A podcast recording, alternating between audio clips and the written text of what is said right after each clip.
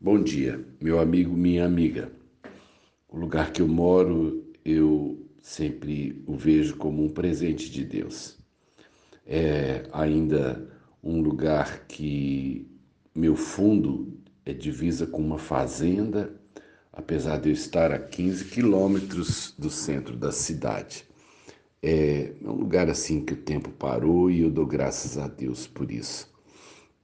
E na via de acesso ao meu setor, eu passo por uh, uma represa em que existem capivaras, né? É um mamífero pequenininho, lembra um cachorro grande. É, as capivaras então vivem nessa represa. E como o acesso passa exatamente na barragem, né? É muito comum a gente encontrar as capivaras ali, na beira. E elas, pelo fato de estarem é, é, costumeiramente ali no, no, asfalto, elas não se assustam muito com carros, é, elas já estão habituadas é, a esse movimento. E esses dias é, a gente passou por lá e nós deparamos né, com mais ou menos cinco delas. Entre o grupo haviam dois filhotes. Um filhote bem novinho, coisa assim mesmo, de uns 15 centímetros, bem pequena, e o outro filhote era maior. E eu achei interessante que o filhote estava no asfalto e a mãe na beirada. E a mãe falava alguma coisa com, com o filhote.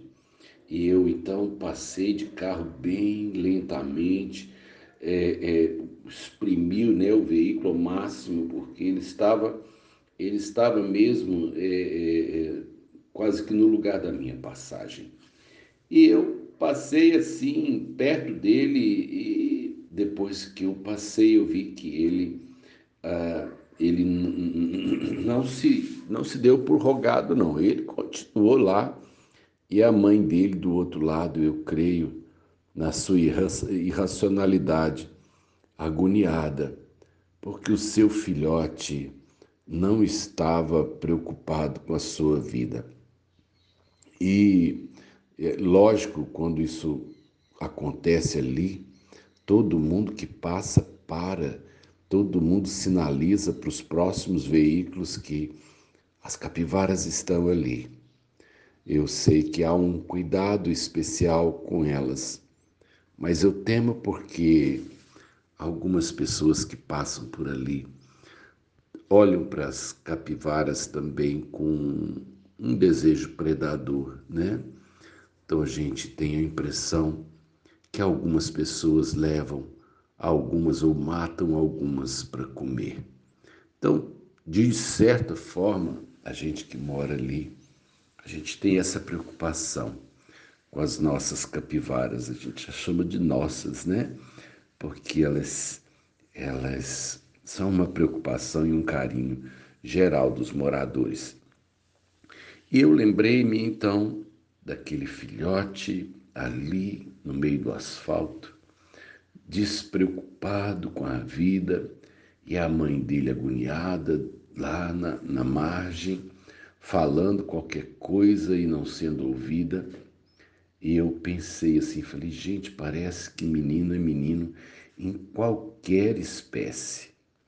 Parece que a gente, quando é novo, a gente não se preocupa com os riscos a gente não se preocupa com os perigos, a gente tem vontade de experimentar as adrenalinas, a gente deixa a família da gente doida, né? Parece que é da idade. E assim, portanto, eu creio, deu tudo certo no final, porque minha esposa que veio logo depois, o filhote já tinha encostado um pouco mais e tinha saído, pelo menos, do risco principal. É, nós também somos crianças diante de Deus, nosso Pai. Nós temos uma fase na nossa vida em que a gente, tal como filho pródigo, a gente quer viver por nossa conta, quer fazer o que a gente pensa. E eu fico pensando, o coração de Deus, que é Pai de todos, né?